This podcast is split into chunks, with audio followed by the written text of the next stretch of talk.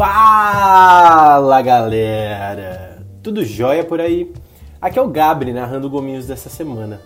E para ser bem sincero com vocês, eu não estava preparado para esses gominhos. Eu fiquei pensando, pensando no que poderia ser bacana de trazer para vocês hoje, e uma amiga minha, uma querida bigola, mandou: "Nossa, por que você não fala do Met Gala, meu?" E daí eu falei: "Pô, é isso.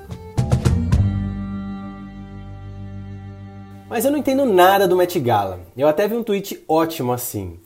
Baiano tem maturidade para falar o nome de um evento chamado Met Gala? Eu achei ótimo. Eu não entendo nada do Met Gala, velho. Nada. E aí eu fiquei pensando, qual é a brisa do Met Gala? Você tem que comprar o ingresso e a dona tal Diana Winter diz que quem entra e quem não entra, mas todo mundo quer entrar.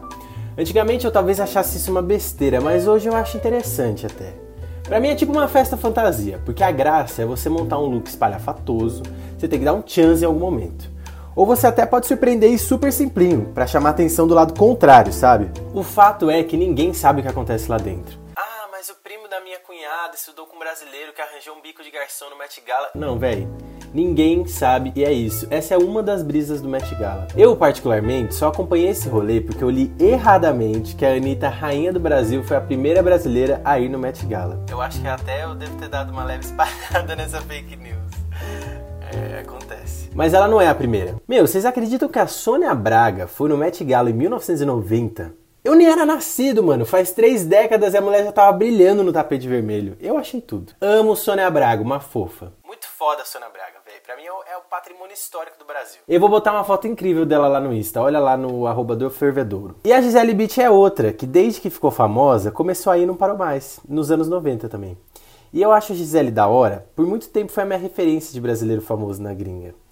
É, nessas horas meu pai sempre fala: Pelo amor de Deus, você fala isso que você não conhece o o saxofonista do David Gilmour, do Pink Floyd. Mas vocês entenderam, né? É famoso mainstream, assim, não é ah, o maior brasileiro internacional. E a tal dona do rolê, Anna Wintour, é a editora-chefe da revista Vogue desde 1988. Eu vi uma foto dela que o Chanelzinho tava perfeito, assim. Eu também cortei o cabelo essa semana, tô, tô na reguinha. E é muito bom cortar o cabelo sempre, né? Eu corto meu uma vez por mês, mas gente que vai no Met Gala precisa andar com um cabeleireiro por um dia, tem que estar tá sempre na estica. Mas enfim, na minha pesquisa para tentar entender alguma coisa e poder contar para vocês, eu percebi que muita gente vai lá para se manifestar.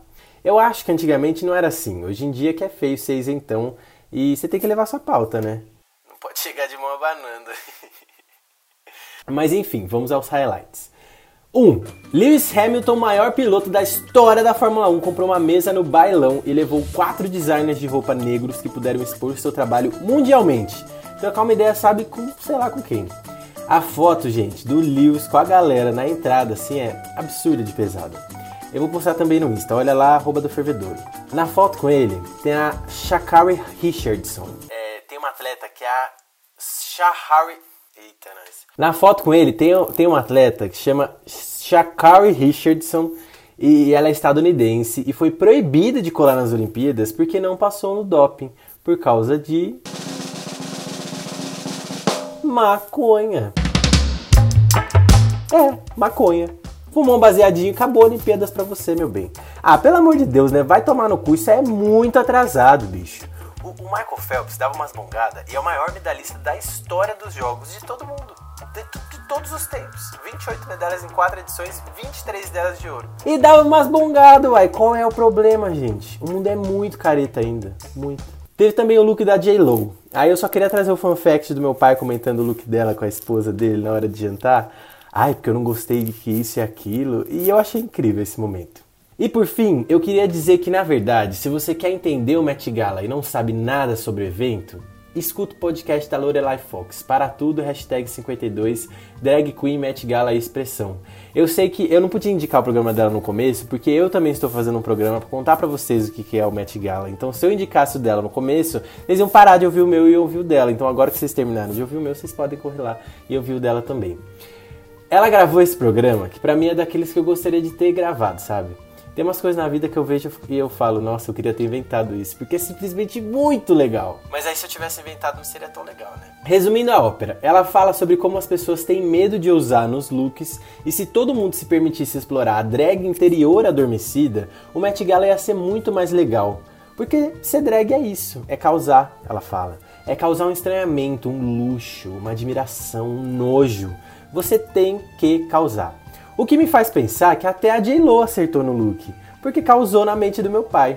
Então o Met Gala é sobre isso, gente. Ano passado não teve, mas ano que vem tem mais. Quem sabe um dia eu não vá pro Met Gala também, ué. Agora que eu entendi, fiquei com vontade. Até semana que vem. Um beijo e um cheiro.